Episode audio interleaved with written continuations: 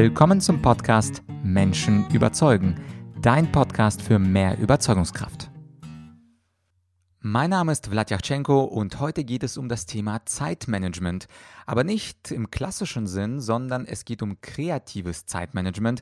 Und zu Gast bei mir ist eine der bekanntesten Zeitmanagement-Expertinnen im deutschsprachigen Raum, Cordula Nussbaum. Und Cordula erzählt keine 0815 Sachen über Effizienz, Effektivität und Zeitmanagement, also To-Do-Listen, Pareto-Methode, Eisenhower, sondern sie gibt ein paar kreative Tipps und zwar für kreative Chaoten. Und sie sagt, dass viele von uns gar nicht so richtig strukturiert und systematisch an Dinge herangehen wollen und ihre Tipps könnten dir dabei helfen, ein bisschen besser mit deiner Zeit umzugehen. Den Rest, den erfährst du natürlich wie immer im Interview. Und übrigens, letzte Woche hatte ich ja mit Professor Dück gesprochen über den sogenannten Effizienzwahn. Und du kannst selbst entscheiden, inwieweit die beiden Folgen zueinander passen. Aber jetzt viel Spaß mit Cordula Nussbaum. Herzlich willkommen bei einer weiteren Interviewfolge von Menschen überzeugen. Heute zu Gast eine der bekanntesten Zeitmanagement-Expertinnen im deutschsprachigen Raum, Cordula Nussbaum. Sie hat auch über eine Million Bücher verkauft und hat einen wunderbaren Podcast Kreatives Zeitmanagement. Cordula, danke, dass du dabei bist. Ja, sehr gerne. Cordula, beim Thema kreatives Zeitmanagement, also als ich deinen Podcast gefunden und gehört habe, habe ich mich sofort gefragt, kreativ ist dann nicht so wie 0815, also nicht so eine To-Do-Liste machen, vielleicht ein bisschen priorisieren und dann abarbeiten. Was genau ist dieses kreative Zeitmanagement? ich sage mal, der größte Unterschied ist, dass wir schon mal prinzipiell eine andere Herangehensweise haben an dieses Thema Zeitmanagement. Klassischerweise, jeder, der sich mit Zeitmanagement beschäftigt, stolpert über kurz oder lang über Tipps wie ähm, schreib auf, was du alles erledigen musst, erstelle also eine To-Do-Liste, geh hin, priorisiere diese To-Dos, auch das natürlich alles in einer Liste und wenn du diese Liste erstellt hast, dann gehst du hin und alles, was du hier akkurat geplant hast, das musst du jetzt diszipliniert abarbeiten. Und das war auch mein Zugang zum Thema Zeitmanagement, ähm, als ich gearbeitet habe in der Marketingabteilung eines großen Konzerns. Ich habe mir das von einem Kollegen beibringen lassen und es hat halt überhaupt nicht funktioniert. Ja, ich habe Listen geschrieben ohne Ende. Ich saß stundenlang da, habe Prioritäten vergeben und wenn dann endlich meine Liste fertig war, mein Tagesplan erstellt war und ich wollte zum Arbeiten anfangen, konnte das Gift draufnehmen, das Telefon geklingelt hat, Chef dran war, super wichtiges Projekt, Sie müssen sofort übernehmen. Und das hat mich zutiefst zutiefst frustriert und hat dann auch vor, ja, jetzt ist es fast 25 Jahre her, hat dann auch dazu geführt, dass ich gesagt habe, Cordula und Zeitmanagement, das geht überhaupt gar nicht. Ja, es passt überhaupt nicht zusammen. Und erst Jahre später, ich habe Psychologie studiert, habe einen Abschluss gemacht ähm, und habe mich dann sehr intensiv mit der Frage beschäftigt, wann klappt eigentlich das, was wir gerne für uns im Leben hätten? Und bin eben draufgekommen, dass es ein totaler Schmarrn ist, hinzugehen und zu sagen, wie man sich und seine Aufgaben organisiert, sondern dass es viel sinnvoller ist, mal zu gucken, wie tickst du, was ist sozusagen dein natürlicher Organisationsstil und genau darauf aufzubauen. Und das heißt, normal Organisation lernen wir halt dieses systematisch-analytische und ich habe jetzt diesen Gegenpol geschaffen, eher so dieses kreativ-chaotische mit viel Freiraum, viel Luft für Spontanes. Mhm. Das heißt, wenn ich das richtig verstehe, dieses systematische To-Do-Liste erstellen, Prioritäten festlegen, abarbeiten, das ist jetzt nicht falsch, sondern das ist nur für sehr organisierte, systematische Menschen gedacht, aber eben nicht für die kreativen Chaoten. Genau. Und es war auch ursprünglich mein Zugang, dass ich wirklich ganz stark geguckt habe, wie tickst du von deinen Talenten, von deinen Präferenzen her. Man kann das mittlerweile auch wissenschaftlich ähm, super gut messen sozusagen. Und ich habe diesen Ansatz entwickelt, Zeitmanagement für kreative Chaoten, ganz stark eben immer an die Persönlichkeit der Leute angelehnt. Und interessanterweise hat sich mein Thema sagen wir, in den letzten Jahren auch gedreht oder mein Thema hat mich eingeholt, weil wir nämlich jetzt auch gemerkt haben, dass sich unsere Gesellschaft verändert hat, dass die Wirtschaft sich verändert hat. Und jeder kennt es, glaube ich, auch aus, aus dem eigenen Tun. Du kannst heute nicht mehr weit vorausplanen. Ja, auch Unternehmen, die sagen, wir setzen uns einmal im Jahr hin und machen eine Jahresplanung. Da kann es sein, dass nach einem halben Jahr, nach einem Vierteljahr sich Rahmenbedingungen verändert haben. Und wenn du dann trotzdem stoisch das durchziehst, was du ja geplant hast, fährst du grandios an die Wand. Das heißt, so diese Denke hat sich mittlerweile, diese kreativ-chaotische Denke hat sich mittlerweile auch in unseren normalen Alltag übertragen. Ich sage nur agile Szenarien, ähm, auch Methoden wie, wie OKR und so weiter, die genau dieser Entwicklung Rechnung tragen. Also insofern haben wir jetzt sozusagen zwei Zugänge mit einer hm, Betrachtungsweise. Ja, äh, co coole Verschmelzung. Und äh, ich bin ja eher, also du weißt ja von mir, ich bin ausgebildeter Jurist und als Jurist haben wir natürlich die klassischen äh, Ideen oder Techniken gelernt. Also zum Beispiel äh, Pareto-Methode, äh, 80 Prozent Ergebnis bei nur 20 Prozent Einsatz oder Eisenhower-Methode, also priorisieren A, B, C, D, die wirklich wichtigen und dringenden Dinge zuerst, dann die nur wichtigen, dann die nur dringenden und die D-Aufgaben vielleicht auch mal streichen und vielleicht sowas wie Timebox Boxing, also so eine mhm. Blöcke-Methode. Ich nehme mir jetzt zwei Stunden für zum Beispiel Blog schreiben oder für eine Angebot schreiben und lenke mich da nicht ab durch, durch E-Mails. Also ich bin eher so ein klassischer Typ und ich kenne gar nichts. Stell dir vor, ich bin wirklich absoluter Neuling im Bereich kreatives Zeitmanagement. Gibt es da auch vielleicht zwei, drei Techniken, die jetzt die Kreativen unter uns nutzen könnten? Ja.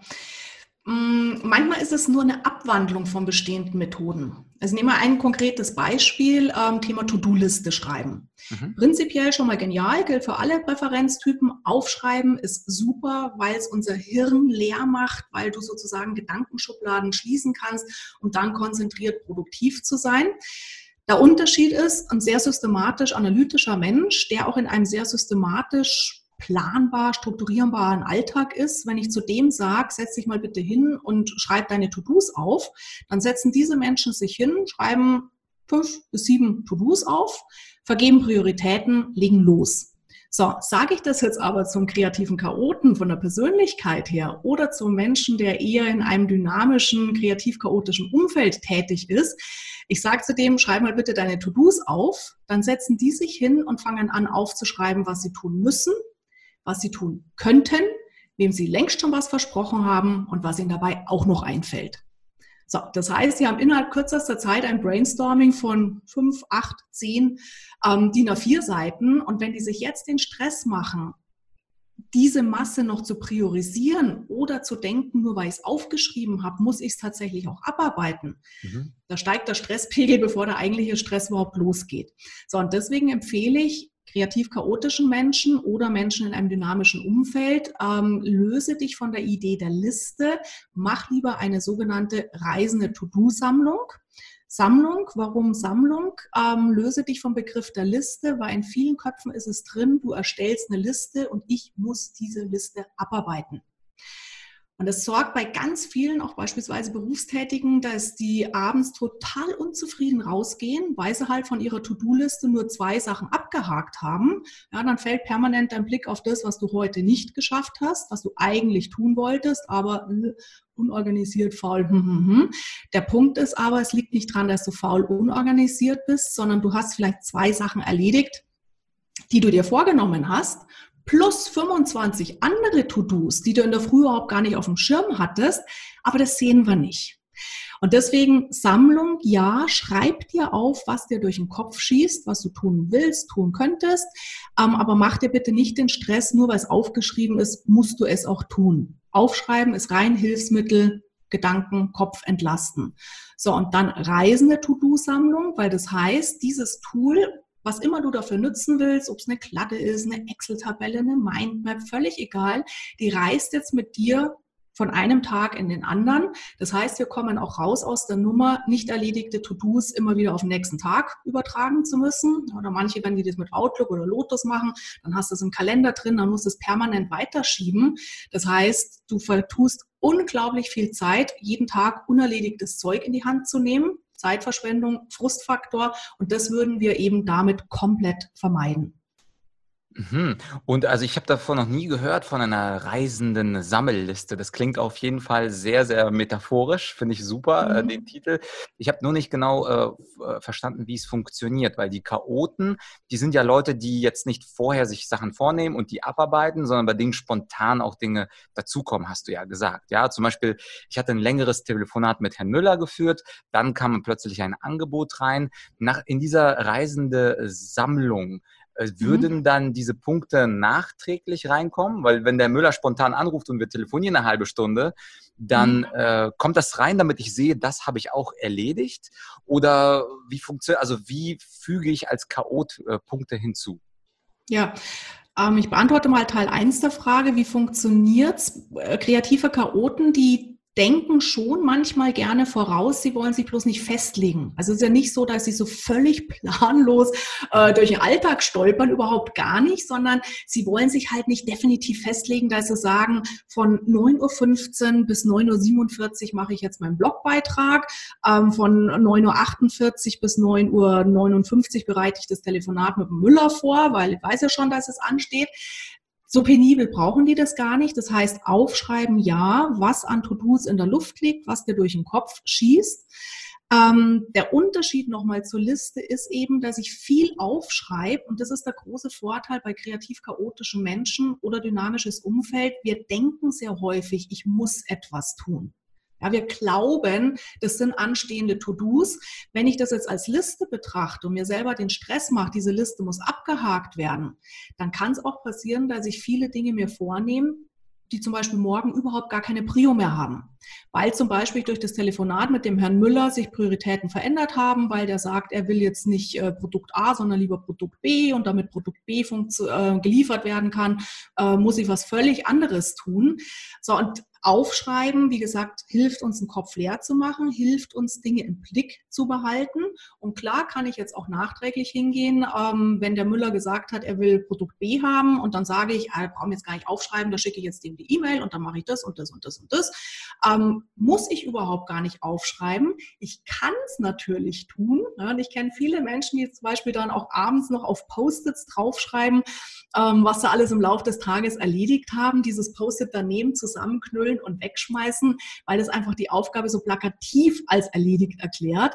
Und dann brauchen wir es nicht, um uns und unsere Aufgaben zu organisieren, sondern das ist dann wirklich so ein Motivationskick, abends auch nochmal zu gucken, wow, was habe ich denn heute eigentlich alles erledigt?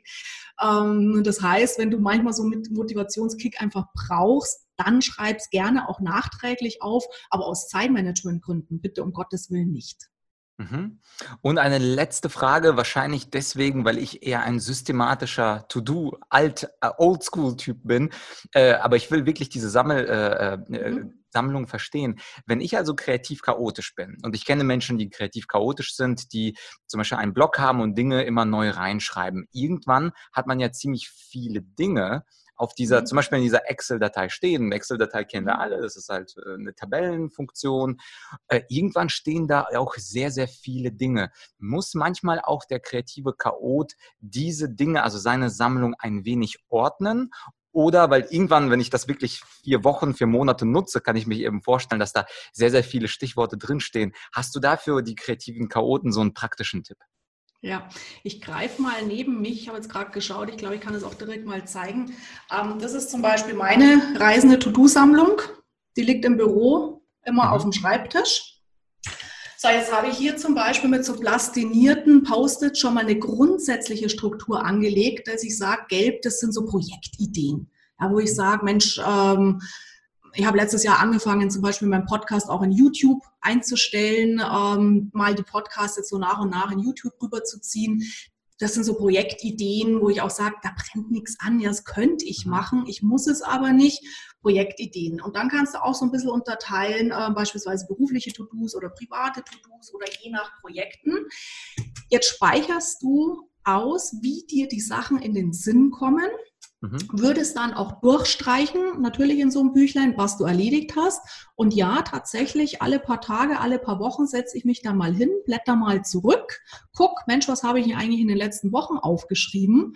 Und das Praktische an dieser reisenden To-Do-Sammlung ist, ich finde da immer wieder, regelmäßig, das ist ein absolutes äh, Gesetz eigentlich. Ich finde immer wieder Dinge, die damals, als ich sie aufgeschrieben habe, super wichtig klangen, super interessant klangen oder wo mir auch jemand gesagt hat, wir müssen das tun.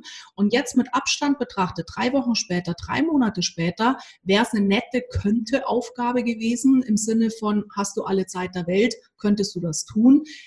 Hast du aber keine Zeit, weil einfach andere Dinge wichtiger sind, dir mehr am Herzen liegen, völlig egal. Und dann würde ich das quasi jetzt rückwirkend auch durchstreichen. Und das hat dann auch so einen, ähm, einen reinigenden Effekt, ähm, immer mal wieder durchzuschauen, weil halt Dinge rausfliegen, ohne dass ich nochmal Zeit investiert habe.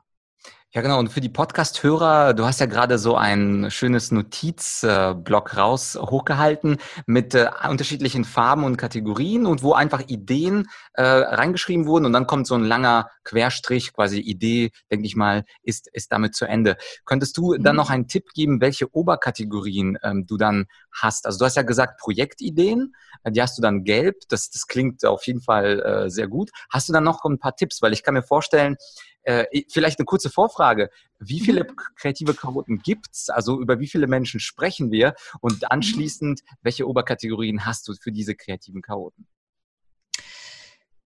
Ähm, wie viele kreative Chaoten gibt es? Es gibt bei mir auf der Website einen Selbstcheck, einen mhm. Schnellcheck. Ähm, kreativ oder kreativer Chaot oder Systematiker. Ähm, können wir auch den Link vielleicht dann in die Show Notes reinpacken. Ja, das werte ich natürlich regelmäßig aus. Und wenn ich jetzt allein von äh, guck, ich habe den 2008 online gestellt, als die erste Auflage von meinem Buch Organisieren Sie noch oder leben Sie schon kamen. Das heißt, der ist jetzt quasi elf Jahre, ist dieser Check online. Ich werte den regelmäßig aus und stelle fest, da ist 78 Prozent der Leute, die diesen Check machen, kreative Chaoten sind. Hm. Das ist jetzt natürlich nicht repräsentativ, ja, weil natürlich ich spreche schon bestimmte äh, Menschen an oder die kennen mich über die Bücher oder jetzt auch in einem Podcast lernen mich kennen und sagen, hm, interessant, ich gehe auf die Seite. Das heißt, ich würde jetzt nie äh, mich erdreisten und sagen, 78 Prozent der Weltbevölkerung sind kreative Chaoten. Also es ist wie gesagt nicht repräsentativ, aber es sind sehr, sehr viele. Und wenn ich jetzt genauer hinschaue, in meinen Seminaren und in Coachings arbeite ich mit einem wissenschaftlich validen Check wo genau wissenschaftlich valide gemessen wird, ähm, auch in, in welchen die unterteilen dann vier Präferenztypen. Ähm, und wenn ich mir das anschaue, dann sind wir mittlerweile tatsächlich so, dass es nicht mehr 50-50 ist, was ja rechnerisch äh, quasi logisch wäre, sondern dass sich das tatsächlich immer mehr verschiebt rein in die, in die kreativen Chaoten, die halt dann so Ansprüche oder so Bedürfnisse haben wie flexibel sein, spontan sein.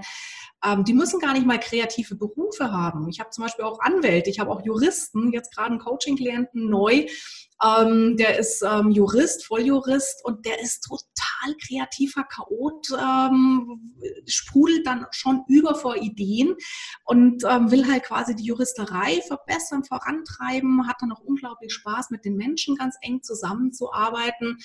Ähm, das heißt, es ist oft auch keine Frage vom Beruf, in welcher Welt ich bin, uh, sondern wirklich so diese Präferenz, wie gehe ich an die Themen ran. Und konkret dann eben auch zu gucken, ähm, die Tools, die müssen jetzt auch nicht kreativ sein, die ihr verwendet, ja, sondern wirklich was zu nehmen, wo ich sage, das nehme ich gerne in die Hand. Da zum Beispiel auch mal drauf zu schauen, bin ich eher der haptische Mensch oder bin ich eher der digitale Mensch? Haptische Menschen möchten Dinge gerne im wahrsten Sinne des Wortes begreifen und sind deswegen super gut bedient mit Büchlein, mit, mit Platten, mit Post-its, diese vielleicht auch auf Weißwandtafeln kleben. Und dementsprechend, und jetzt komme ich zu Teil 2 deiner Frage, Je nachdem, welches Tool du dann dir auswählst, hängt natürlich auch davon ab, welche Struktur lege ich zugrunde. Und mittlerweile arbeiten beispielsweise weltweit Teams, Unternehmen, auch Einzelpersonen absolut erfolgreich mit diesen Kanban-Boards. Ich weiß nicht, ob dir das was sagt, Kanban-Board. Ähm, als, als Technik auch, ich nehme eine Weißwandtafel, gebe eine leichte Struktur drauf, dass ich sage, ich habe sozusagen eine Spalte als Aufgabenspeicher, da klebe ich alle To-Dos rein, die wir so im Petto haben. Jetzt übertragen die reisende To-Do-Sammlung. Dann habe ich eine Spalte, welche Aufgaben sind gerade in Arbeit und dann habe ich noch eine Spalte, was ist erledigt. Und es gibt dann so eine leichte Grundstruktur vor, die einfach allen im Team helfen kann. Und das bedeutet jetzt auch für euch, für dich, Vlad, wenn du das ausprobieren möchtest mit dieser reisenden To-Do-Sammlung, überleg mal, welche Grundstruktur hilft dir im Aufschreiben, dass du jetzt nicht irgendwie alles nur untereinander knallst, weil dann brauchst du tatsächlich im Nachhinein viel Zeit, um dann die Aufgaben ähm, rauszufrickeln, die du erledigen willst. Aber auch keine zu detaillierte Struktur, also zu sagen, ich lege mir eine reisende To-Do-Sammlung an, ähm, und unterteile die jetzt nach Tagen zum Beispiel. Das wäre schon wieder viel zu kleinteilig. Also das mal ein bisschen ausprobieren, was hilft dir, dich schnell darin zurechtzufinden ähm, und wo ist einfach der Bogen überspannt. Mhm. Und könntest du ein paar Beispiele von dir, weil wir wissen alle, du bist der Star der reisenden To-Do-Sammlung. Du hast es äh, mit erfunden und die Frage ist, wie machst du das denn persönlich? Also sowas mhm. wie Projektentwicklung, vielleicht kannst du nicht alles äh, offenbaren, vielleicht hast du ja zwei, drei ganz geheime Kategorien, über die niemand wissen darf außer dir selbst. Aber vielleicht kannst du ja so zwei, drei nennen. Also das eine war ja Projektentwicklung. Mhm. Genau, also jetzt hier, wenn ich mit dem Büchlein arbeite im Büro, dann habe ich eben ähm, Projektentwicklung. Dann die blaue Lasche sind ähm, für mich eher so die äh, Themen Buchhaltung, ähm, Jahresabschluss, also alles, was so Zahlen, Daten, Fakten sind was natürlich super wichtig ist, gerade als Unternehmerin, dass du deinen dein Laden auch finanziell im Griff hast. Aber ich bin einfach nicht der Zahlentyp. Ich mache das, ich habe das gelernt, ich habe Industriekauffrau gelernt, ich habe in Buchhaltung sogar auch mit einer Eins abgeschlossen. Ich kann das, aber es macht halt null Spaß. Deswegen würde ich jetzt solche Sachen da reinpacken.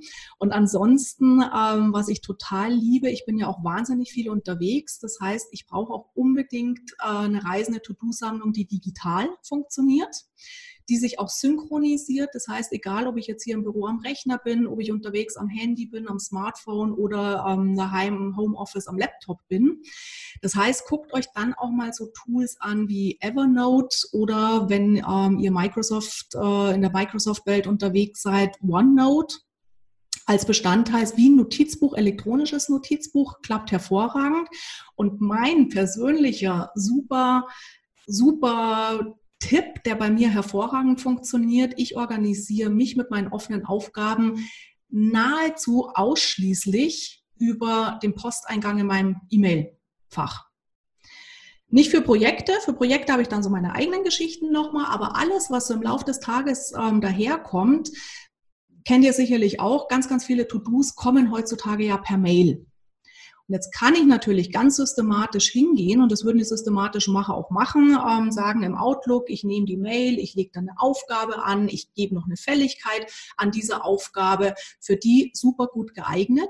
Je kreativ chaotischer du bist, nimm nur die E-Mail, wo das eine To-Do drinnen steckt, gib eine Flagge, im Outlook beispielsweise sortiert er das auch so hin, dass alle geflaggten E-Mails nach oben rutschen. Das heißt, wenn du in deinen Posteingang reingehst, kommen quasi erstmal oben die geflaggten E-Mails und drunter dann der neue Posteingang.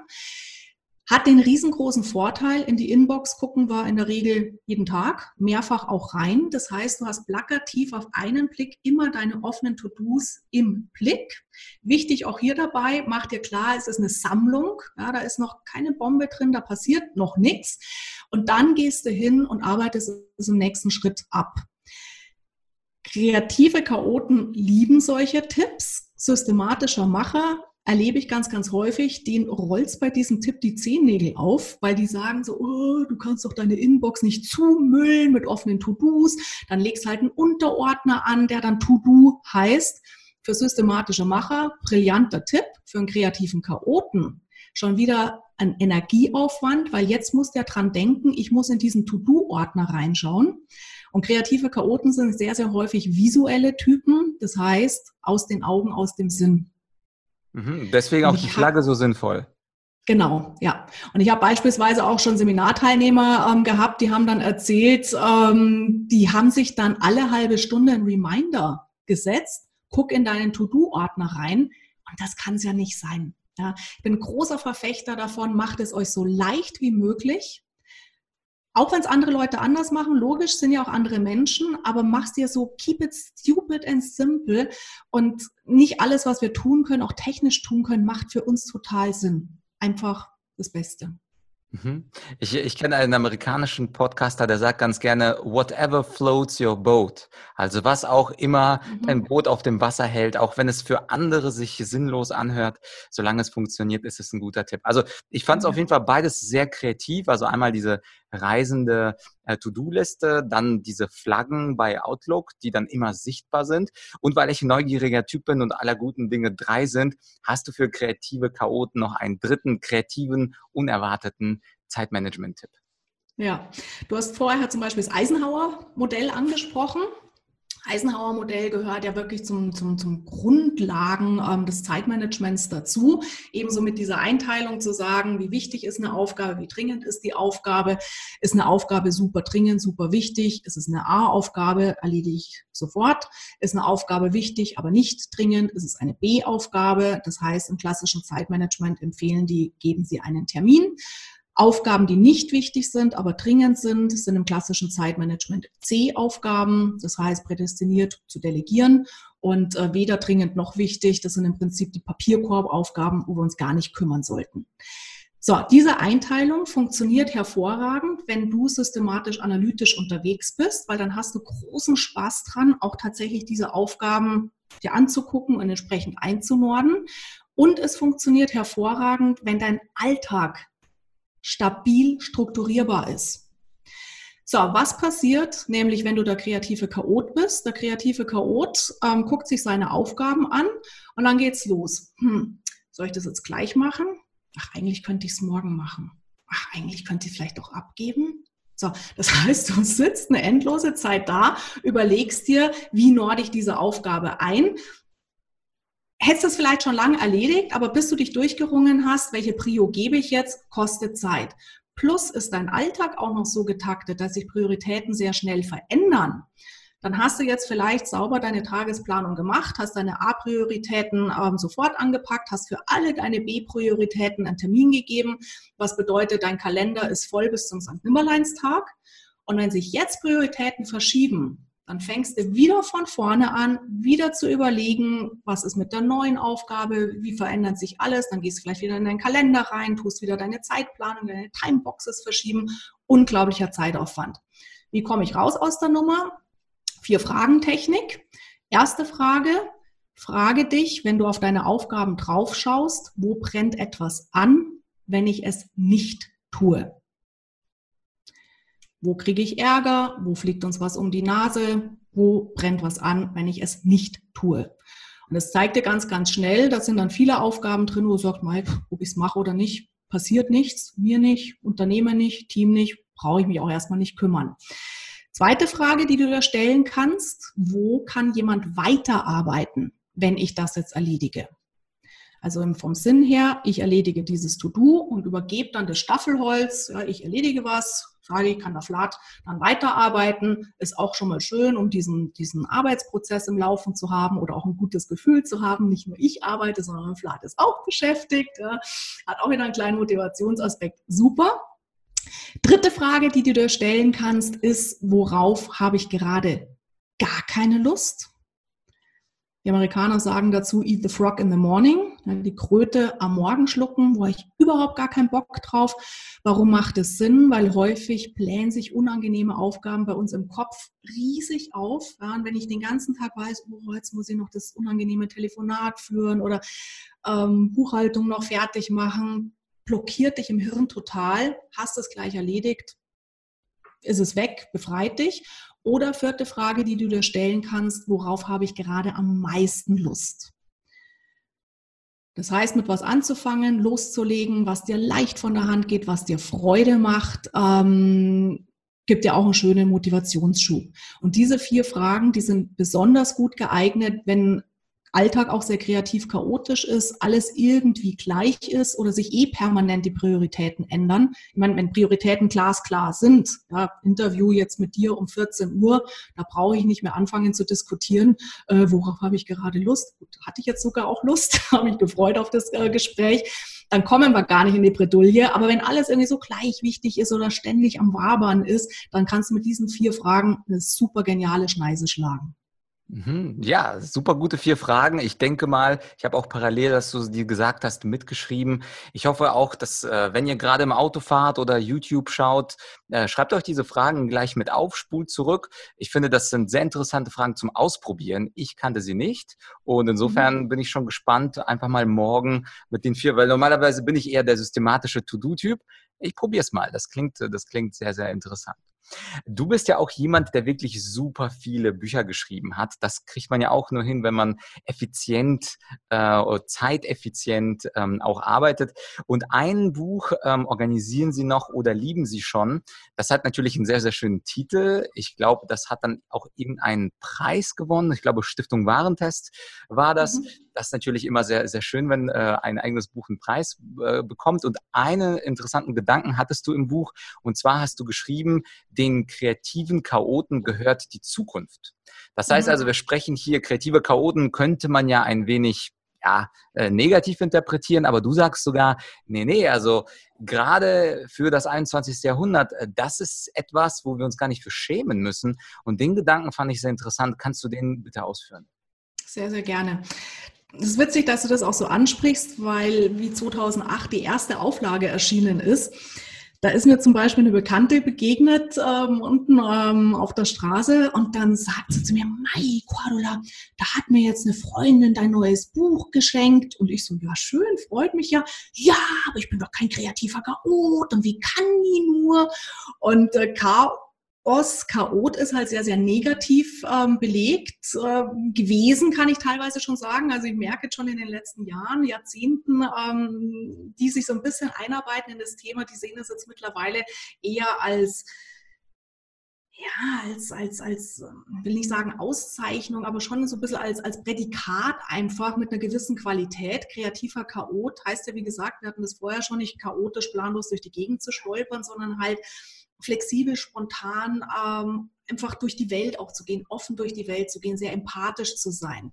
Und das hat sich tatsächlich in den letzten Jahren auch immer mehr gezeigt, dass das genau auch diese Qualitäten sind, ähm, die zum Beispiel in der Berufswelt super gefragt sind. Ja, allein wenn ich mir Führungsstile anschaue. Wir hatten ganz, ganz ursprünglich so diesen patriarchischen äh, Patriarch, der das saß und gesagt hat, wie sein Unternehmen geführt wird und da durfte keiner aufmucken und ähm, dann ging es so ein bisschen, bisschen weiter. Der direktive Führungsstil, jetzt heute haben wir den situativen Führungsstil und wenn du reinschaust in die ganzen agilen Szenarien, ja, da ist plötzlich mitsprechen dürfen.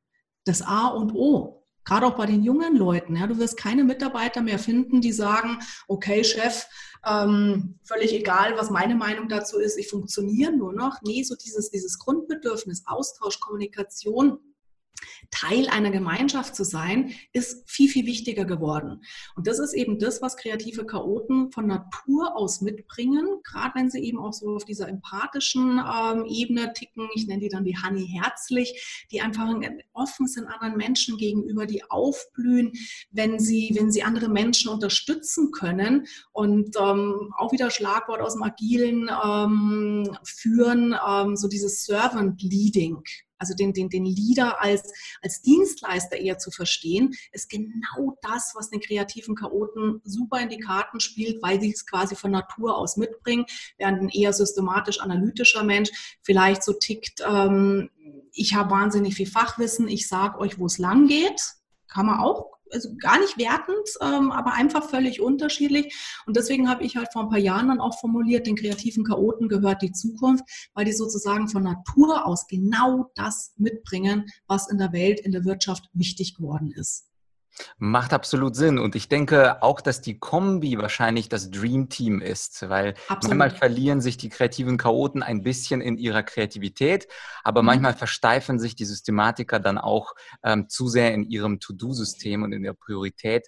Insofern können, also wer uns zuhört, es ist eigentlich egal, ob du kreativer Chaot oder ein Systematiker bist. Hauptsache, du arbeitest mit Menschen, insbesondere wenn du Führungskraft bist, die sehr, sehr anders sind als du und dich dich wahrscheinlich ergänzen. Ähm, ich habe ja. auch dann noch. Ich möchte es gerade noch, darf, darf es gerade noch ergänzen. Genau das ist nämlich der Punkt. Also mir geht es nicht darum, jetzt zu sagen, die kreativen Chaoten sind die besseren Menschen oder die Systematiker sind die besseren Menschen. Überhaupt gar nicht. Jeder ist richtig und wichtig, so wie er ist. Und für mich der relevante Punkt dabei ist, wenn ich erkannt habe, wie ich selber ticke, kann ich schon mal wesentlich stressfreier durchs Leben gehen. Also wie ich zum Beispiel damals, ich habe mich völlig abgearbeitet an diesem klassischen Zeitmanagement und habe immer gedacht, ich bin zu doof kapiere das nicht. Ja, es funktioniert bei mir nicht. Aber der Punkt ist nicht, dass ich zu doof bin für klassisches Zeitmanagement, sondern dass es halt einfach viel zu akkurat, viel zu ähm, verbindlich ist für die Art, wie ich gerne arbeiten möchte. Und auf der anderen Seite brauchen wir aber natürlich eine gewisse Verbindlichkeit. Wir brauchen Planung, wir brauchen Struktur. Und in dem Moment, wo ihr zum Beispiel auch guckt in meinem Unternehmen oder auch in Teams, ähm, ich suche mir die Leute, die mich ergänzen. Dann sind wir tatsächlich das absolute Dream Team. Ich schätze mich, ich schätze den anderen und jetzt können wir gemeinsam gucken, was kann jeder für uns, von uns bei bestimmten Aufgaben sozusagen mit einbringen und dann können wir gemeinsam wachsen und dann haben wir auch Spaß bei der Arbeit, weil wir aufhören können, immer gegenseitig uns zu beschimpfen, so, äh, du Oberchaot, äh, du Korinthenkacker. Nee, alles ist richtig und wichtig und gemeinsam. Dann kann das richtig, richtig genial werden. Ja, sehr cool. Und äh, das Stichwort, was ich äh, für meine letzte Frage nutzen möchte, ist das Stichwort Spaß. Du hast gesagt, manchmal mhm. äh, müssen wir auch nach dem Spaß schauen. Und eine deiner vier Fragen war ja auch, worauf habe ich voll Bock? Ich habe auf deiner Website gelesen, dass du geschrieben hast, ähm, am liebsten liegt sie in der Hängematte und liest. Und da war ich natürlich ganz neugierig geworden. Was liest du denn gerne? Bist du auch jemand, der Zeitmanagement-Bücher liest oder ist es bei dir was völlig anderes? Mm, also ja, definitiv, weil ich es natürlich auch super spannend immer finde, was Kollegen auch schreiben. Ähm, Fand es auch super wichtig, wie ich angefangen habe, mich in das Thema dann wirklich beruflich ernsthaft einzuarbeiten, auch erstmal zu lesen, was gibt's denn überhaupt. Ja, finde nichts schlimmer, als wenn Leute ähm, dir einen Vortrag halten, wie du etwas tun sollst, und dann bohrst du einmal nach und dann kennen sie sich gar nicht aus. Also fachlich halte ich mich natürlich total up-to-date. Ähm, guck auch immer, was gibt's an neuen Strömungen, an neuen Techniken. Ähm, vor ein paar Jahren eben, als das Ganze mit den agilen Szenarien aufgekommen ist, da habe ich mich richtig, richtig reingekniet, dass ich eben auch da den Seminarteilnehmern oder meinen Coaching-Klienten wirklich ähm, nicht nur Old-Fashioned-Tipps geben kann, die vor zehn Jahren gut funktioniert haben, sondern wirklich, da musst du up-to-date sein. Das heißt, ich fresse Bücher. Ich habe parallel immer mehrere Fachbücher auch in der Mache ähm, und ich lese ansonsten ähm, zur Entspannung wahnsinnig viel Romane gar nicht jetzt mal hochgeistig irgendwas, sondern auch quer durchs Gemüsebeet, Krimis, ähm, schöne Romane, ähm, Spiegel-Bestsellerliste rauf und runter. Und das sind dann so die Bücher, die ich abends lese, auf der Couch, im Bett oder dann eben in der Hängematte. Und ähm, ich glaube, ich habe es mal ausgerechnet, ich, ich glaube, dass ich pro Jahr ungefähr 500 Bücher lese. Wow, 500 Bücher, mhm. das ist mal eine Ansage, liebe Zuschauer, Zuhörer. Das gilt zu toppen ähm, am Ende dieses Interviews. Es ist der 3. März und wir erwarten, muss natürlich nicht jeder so viele lesen, aber es ist natürlich schön, sich ständig weiterzubilden und auch deine 20 Bücher sprechen ja auch für dich. Ich würde dann gerne unseren äh, Zuhörern, Zuschauern das Buch empfehlen. Organisieren Sie noch oder leben Sie schon? Auch den Test, den du erwähnt hast, der Gratis-Check Chaot oder Systematiker, werden wir natürlich auch in der Beschreibung verlinken und auch deine Webseite, wo die Menschen auch ähm, deine Online-Kurse finden, denn wir beide sind große Fans davon, dass Menschen sich auch mit Online-Kursen weiterbilden können. Gibt es vielleicht zum Schluss noch etwas, was du zum Thema äh, Zeitmanagement, Selbstmanagement sagen möchtest? Ja, was mir mein Herzensanliegen ist, ähm, sich eben zu lösen. Ihr, wer es jetzt auf dem Video schaut, hat vielleicht gesehen, ich habe eingangs so Zeitmanagement in Anführungsstriche gesetzt für die Hörer, die jetzt einen Podcast nur hören. Ähm, ich mache immer so Zeichen mit den Fingern, wie so virtuelle Anführungszeichen. Zeitmanagement ist ein völlig falscher Begriff. Du kannst Zeit nicht managen. Zeit vergeht, ob du willst oder nicht. Und manche Leute machen es wirklich intuitiv richtig, ja, dass sie sagen, ich komme gut klar, ich schaffe, was ich verschaffen will, ich habe genügend Zeit für Pausen, für Freunde treffen. Das heißt, mach dir jetzt keinen Stress, dass du da unbedingt etwas lernen musst, wenn du es nicht brauchst. Ähm, manchmal machen wir, wie gesagt, intuitiv alles richtig. Und mein Credo bei meinem Ansatz ist, es gibt zwei unterschiedliche Götter der Zeit. Es gibt auf der einen Seite den Zeitgott, den Kronos, von dem wir auch den Begriff Chronometer haben. Das ist so der Zeitgott, wo es um die Taktung geht, um die Effizienz, um äh, mich eng takten, so viel wie möglich in die Tage reinpacken. Und ich bin ein größerer Freund von dem anderen Gott. Das ist nämlich der Kairos. Das ist der Gott des Momentes, der Zeitqualität. Und wenn du das vielleicht mitnimmst aus unserem heutigen Gespräch von Vlad und mir, mal mehr den Fokus drauf zu legen auf den Moment, auf das Genießen, auf die schöne Zeit, ähm, dann wirst du mit Sicherheit sehr viel Stress auch in deinem Leben reduzieren können, sehr viel schöne Momente haben, sehr glückliche Momente haben, auch wenn du gar nicht weißt, was Eisenhower ist oder To-Do-Listen oder sonst irgendwas. Ja, Cordula, also ein schönes Schlusswort. Das gibt es in der Welt einfach nicht. Wir sollten also nicht nur Kronos, sondern auch Kairos huldigen. Hab ganz großes, herzliches Dankeschön für das Interview. Sehr, sehr gerne. Ja, das war doch ein sehr spannender Gedanke von Cordula, dass es nicht so eine 0815-Methode für Zeitmanagement gibt, wo jeder Mensch damit zufrieden ist und jeder Mensch damit auch produktiv arbeiten kann, sondern dass wir unterschiedliche Persönlichkeitstypen haben. Und für die systematischen, da sind so Sachen wie Pareto und Eisenhower super, aber für die etwas chaotischeren, da hat mich Cordula überzeugt. Da müsste man ein bisschen andere Methoden anwenden. Ich hoffe, die drei Sachen, die sie genannt hat, ähm, haben dich auch überzeugt und ihre Fragen, also diese vier haben mir auch besonders gut gefallen. Also Stichwort, wenn ich es nicht tue, was verbrennt, was brennt dann an oder wenn ich das mache, wer könnte dann äh, am Projekt weiterarbeiten oder worauf habe ich keine Lust oder worauf habe ich voll Lust.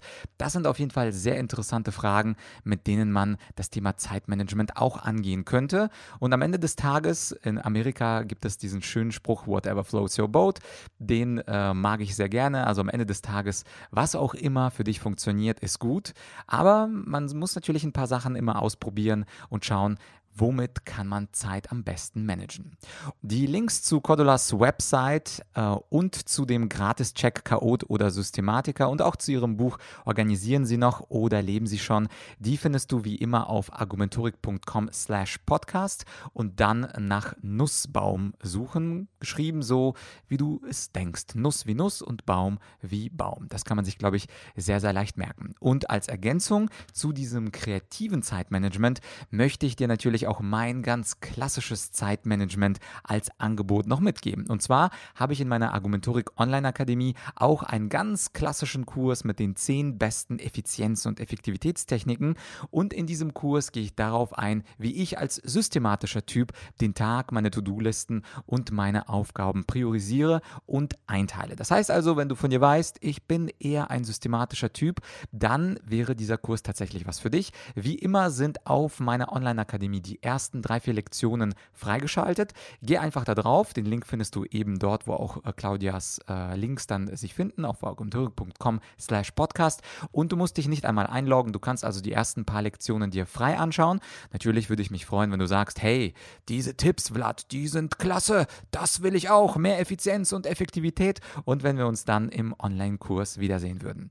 Und ansonsten, das größte Dankeschön, was du mir machen kannst, ist, wenn du diese Podcast Folge teilst. Und zwar in deinem Umfeld mit Freunden, Kollegen, über WhatsApp oder LinkedIn oder was auch immer. Und zwar natürlich in diesem Fall besonders mit jemandem, von dem du weißt, ja, diese Person könnte die Zeit ein bisschen besser managen. Und die paar Tipps, die Cordula in diesem Interview gegeben hat, die waren doch gar nicht so schlecht. Also teile die Folge fleißig, bring mir eine Freude, steigern wir gemeinsam die Reichweite von Menschen überzeugen. Und ich bedanke mich dann wiederum dafür mit einer baldigen Solo-Folge in ein paar Tagen. Das heißt also, für heute war es das. Bis bald, dein